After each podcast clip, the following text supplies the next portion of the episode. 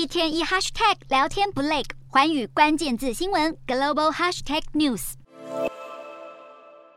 这一节的寰宇大话题要来关注到苹果公司。美国总统拜登在八月的时候，他签署了晶片和科技法案，就是要强化美国本土的晶片生产，减少对亚洲国家的依赖，并且要帮助美国在晶片制造方面要超越世界的其他国家。而美国的企业也纷纷的响应拜登的呼吁，像是苹果执行长库克就强调，未来装置所需要的晶片，主要将会是由建设当中的亚利桑那州工厂来供应生产这些晶片。那么库克他所指的亚利桑那州的工厂，很有可能指的就是台积电在营运的晶圆厂。那么这座工厂预计是二零二四年的时候会开始启用，而且台积电也已经着眼美国第二座晶圆厂，要进一步的扩产美国制晶片。另一方面，其实苹果也是和中国的企业纷纷分手。那么最近中国苹果手机供应链又传出出包的事情，中国耳机大厂歌尔声学在十一月八号的时候，他们突然就宣布了。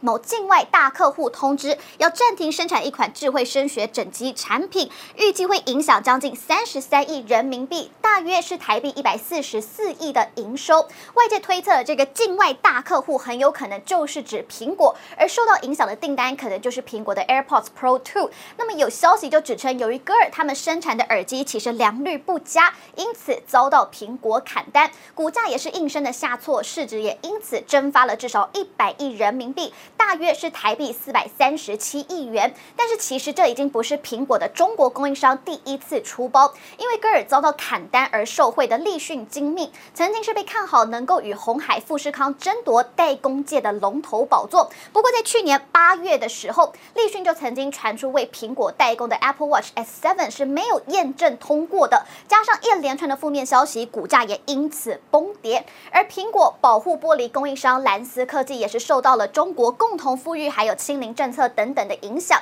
冲击到了，所以导致他们交付延迟，良率也受到了一些波动。再加上还有同业的竞争，为了要留住苹果这个大客户，还得要砍价求单，导致盈利衰退。所以今年来其实股价已经下跌了超过五成。除了中国企业接连的出包，面对分散营运风险的需求迅速高升，其实近期苹果动作频频，先前是传出了长江存储有机会可以打入苹果的供应链。但是最终是因为美国强力的施压，双方合作最后是宣告破局。这个让苹果不得不就是要开始向三星电子来购买记忆晶片，要来满足 iPhone 的需求。